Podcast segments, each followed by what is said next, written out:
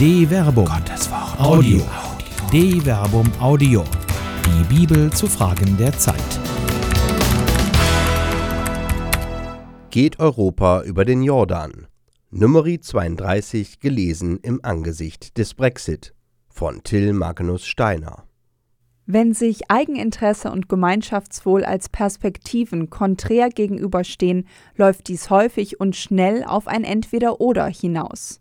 Im Falle der Frage nach dem sogenannten Brexit kulminierte der Kontrast in einem Schuss und dem Ruf Britain First, Britain First. Im Kern dieser überhitzten Debatte geht es nicht darum, was ökonomisch sinnvoll für Großbritannien ist. In dieser Frage sind sich die Wirtschaftsexperten uneinig. Der Austritt könnte die britische Wirtschaftsleistung im besten Fall um 1,6 Prozent steigern oder im schlimmsten Fall um 2,2 Prozent niederdrücken. In der Brexit-Debatte erhitzt sich vielmehr die Frage, die in ganz Europa lodert. Ist das Nationalstaatsinteresse und die eigene nationale Identität mit der europäischen Gemeinschaftsidee kompatibel? In den vergangenen Jahren hatte sich bereits zu einer festen Tradition entwickelt, dass während der jährlichen Verhandlungen über den EU-Haushalt die Briten lautstark darüber diskutieren, ob sich die Mitgliedschaft in der Europäischen Union finanziell überhaupt lohnt. Der Finanzstandort London ist stabil und die Wirtschaft entwickelt sich gut. Bei einer solchen Ausgangssituation wirkt die europäische Vision, die im Endeffekt ein gemeinsamer Weg ist, beschwerlich und wie ein Klotz am Bein. In den Worten Margaret Thatchers, Europas Wirtschaftspolitik ist unwieldy, inefficient and grossly expensive. Schwerfällig, ineffizient und in krasser Weise kostspielig.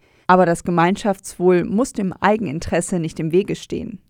Das Eigeninteresse. Auf dem Weg ins verheißene Land konfrontieren zwei der zwölf Stämme Israels die Volksgemeinschaft mit ihrem Eigeninteresse. Die Gaditen und Rubeniten gehören zu Israel, aber wollen nicht ins verheißene Land ziehen und sagen zu Mose: Nimm uns nicht über den Jordan mit. Numeri Kapitel 32, Vers 5. In der erzählten Zeit befindet sich Israel noch im Ostjordanland und erkämpft sich seinen Weg zum Jordan, um ihn zu überqueren, in das von Gott verheißene Land einzuziehen und es in Besitz zu nehmen. Die beiden Stämme, so berichtet es der Erzähler am Anfang von Numeri 32, erkannten, dass das Ostjordanland sich zur Viehzucht eignet. Und da die Gaditen und Rubeniten große Herden hatten, wirkte das Land auf sie verheißungsvoll und gut geeignet, sich darin niederzulassen. Siehe Numeri Kapitel 32, Vers 1. Die Gefahr. Die Bitte der beiden Stämme, nicht mit dem restlichen Volk ins verheißene Land zu ziehen, steht dem Auftrag Gottes entgegen und gefährdet das gesamte Projekt. Mose kritisiert das Anliegen der Gaditen und Rubeniten dementsprechend mit zwei vorwurfsvollen Fragen. Sollen eure Brüder in den Krieg ziehen, während ihr hier sitzen bleibt? Warum wollt ihr den Israeliten den Mut nehmen, in das Land hinüberzuziehen, das der Herr für sie bestimmt hat? Numeri Kapitel 32, Vers 6 bis 7. Mose thematisiert die fehlende Solidarität und die entmutigende Wirkung, die die Bitte der beiden Stämme auf das restliche Volk hat. Warnend verweist er in Numeri Kapitel 32, Vers 8 bis 15 zurück auf die Kundschafter, die nach Kanaan ausgesendet worden waren und deren Berichte über die dort lebenden Völker das Volk ängstigten. Siehe Numeri 13. In Numeri 14 reagiert das Volk auf den Bericht der Kundschafter mit großer Verzweiflung. Warum nur will uns der Herr in jenes Land bringen? Etwa damit wir durch das Schwert umkommen und unsere Frauen und Kinder eine Beute der Feinde werden? Wäre es für uns nicht besser, nach Ägypten zurückzukehren? Numeri Kapitel 14, Vers 3. Gegen den Zweifel des Volkes berichten zwei der Kundschafter, Josua und Kaleb, von der Schönheit des Landes und verweisen gegen die Ängste auf Gott als Garanten für die Landnahme. Das Land, das wir durchwandert und erkundet haben, dieses Land ist überaus schön. Wenn der Herr uns wohlgesinnt ist und uns dieses Land bringt, dann schenkt er uns ein Land, in dem Milch und Honig fließen. Lehnt euch nur nicht gegen den Herrn auf. Numeri Kapitel 14, Vers 7 bis 9. Aber der Zweifel war größer als das Vertrauen, und aufgrund der Skepsis gegenüber Gott bestraft dieser das gesamte Volk und lässt die zweifelnde Generation das verheißene Land nicht sehen, sondern es irrt 40 Jahre durch die Wüste, bis nur noch ihre Kinder lebten. Die Lösung, so Gott will. Mit dem Verweis auf die Kundschaftererzählung skizziert Mose gegenüber der Bitte der Gaditen und Rubeniten eine mögliche dramatische Konsequenz. Das Volk könnte entmutigt werden, der Glaube an Gott in Zweifel gezogen werden und dies zu einer Gottesstrafe führen. Diese Geschichtsstunde Moses funktioniert und sie funktioniert zugleich auch nicht. Einerseits bieten die beiden Stämme die Unterstützung bei der Landnahme an, aber andererseits bestehen sie darauf, das Ostjordanland als Besitz zu erhalten und nicht mit dem restlichen Volk im verheißenen Land zu siedeln. Doch sie traten noch näher an Mose heran und sagten, wir errichten hier Pferche für unser Vieh, unsere Schafe und Ziegen und bauen Städte für unsere Kinder. Wir selbst aber rüsten uns und ziehen bewaffnet vor den Israeliten her, bis wir sie in ihr Land gebracht haben. Unterdessen werden unsere Kinder in den Städten wohnen, die zum Schutz gegen die Einwohner des Landes befestigt sind. Wir kehren nicht in unsere Häuser zurück, bevor jeder Israelit seinen Erbbesitz erhalten hat. Wir verlangen auf der anderen Seite des Jordan keinen Erbbesitz wie sie, werden wir diesseits östlich des Jordan unseren Erbbesitz bekommen. Numeri Kapitel 32, Vers 16 bis 19. Die beiden Stämme stimmen den vorherigen Worten Mose nicht einfach zu, sondern in einem ersten Schritt betonen sie ihren Anspruch. Sie verlangen nicht mehr nur, dass Mose ihnen das Land überlässt, sondern sie sprechen bereits davon, sich in dem Land einzurichten. Erst nachdem sie diese Forderung betont haben, versichern sie den Israeliten ihre Solidarität in der Landnahme.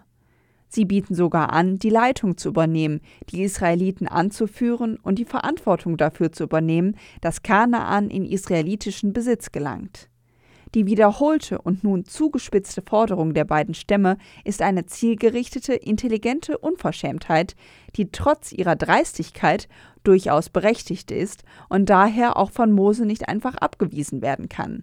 In ihrer Bitte am Anfang der Erzählung hatten die beiden Stämme nämlich darauf hingewiesen, dass es sich bei dem erbetenen Land um von Gott erobertes Gebiet handelt. Atarot, Dibon, Jasa, Nimra, Heschbon, Elale, Sibma, Nebo und Beon.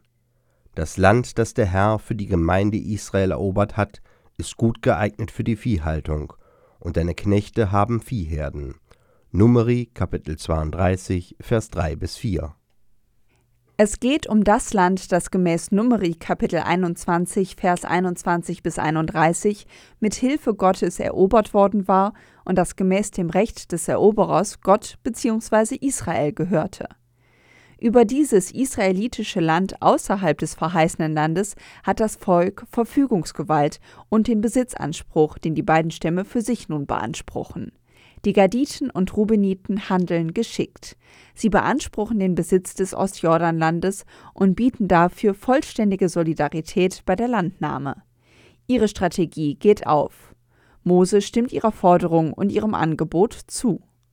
Mose antwortet ihnen, wenn ihr das tut, wenn ihr euch also vor den Augen des Herrn zum Kampf rüstet, und jeder von euch, der sich gerüstet hat, vor den Augen des Herrn den Jordan überschreitet und kämpft, bis er seine Feinde vertrieben hat und das Land dem Herrn unterworfen ist, dann dürft ihr nachher umkehren und ihr seid gegenüber dem Herrn und Israel frei von weiteren Verpflichtungen. Dann soll dieses Land vor den Augen des Herrn euch als Eigentum gehören. Wenn ihr das aber nicht tut, versündigt ihr euch gegen den Herrn, dann habt ihr die Folgen für eure Sünde zu tragen. Das müsst ihr wissen. Baut euch Städte für eure Kinder und errichtet Pferche für eure Schafe und Ziegen, aber haltet auch, was ihr versprochen habt. Numeri Kapitel 32, Vers 20 bis 24. Mose verpflichtet die beiden Stämme auf ihre zugesicherte Solidarität und entspricht ihrer Bitte. Das Eigeninteresse und das Gemeinwohl sind versöhnt. Allerdings unterscheiden sich die Perspektiven auf diese Einigung.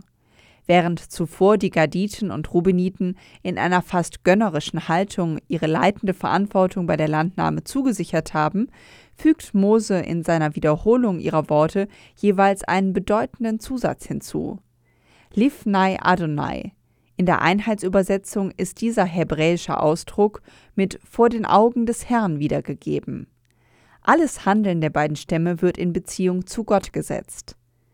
In zwei Psalmstellen Psalm 56, Vers 14 und Psalm 116, Vers 9 zeigt sich, dass mit dem Ausdruck Livnai Adonai eine Handlung als dem Willen Gottes entsprechend qualifiziert wird. Das Handeln soll also nicht rein aus Eigeninteresse geschehen, auch wenn es dem Eigeninteresse dient, sondern es soll in Entsprechung zum Willen Gottes getan werden. Denn von Gottes Willen ist der Besitz des Ostjordanlandes für die beiden Stämme abhängig. Mose setzt also zu den Forderungen und Zusagen der Gaditen und Rubeniten die Einschränkung so Gott will hinzu.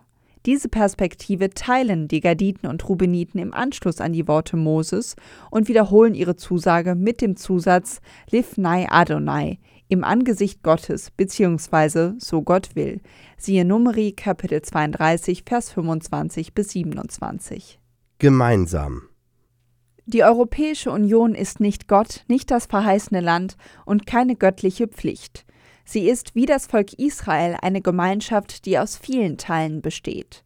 Sozusagen ein großes Puzzle, in dem die Eigeninteressen der Nation und die europäische Idee zusammengefügt werden müssen. Die Gaditen und Rubeniten haben auch außerhalb des Landes, in dem Milch und Honig fließen, Anteil an der Verheißung. Sie haben ihr eigenes Wohl im Blick und sichern sich am Ende das, was für sie aus ihrer Perspektive am besten ist. Aber sie opfern dafür nicht die Verheißung, die hinter der Wüstenwanderung steht. Der Glaube an die europäische Idee, die hinter dem bürokratischen Koloss der Europäischen Union steht, darf nicht das Opfer einer Kosten-Nutzen-Analyse werden. Zugleich darf eine übergeordnete Idee das Wohlergehen und das eigene nicht mindern. In der britischen Debatte über den sogenannten Brexit und in der Erzählung in Numeri 32 zeigt sich, dass es um ein höheres Ziel zu erreichen und einer Verheißung gerecht zu werden, einen Ausgleich von Eigeninteresse und Gemeinwohl geben muss. Dazu gehört auf der einen Seite auf sein Recht zu pochen, aber sich auch selbst zurücknehmen zu können. Auf der anderen Seite gehört dazu das Ziel vor Augen, den Weg gemeinsam kreativ zu gestalten, so Gott will. Eine Produktion der Medienwerkstatt des katholischen Bildungswerks Wuppertal Solingen-Remscheid. Autor Till Magnus Steiner, Sprecher Jana Turek und Marvin Dillmann.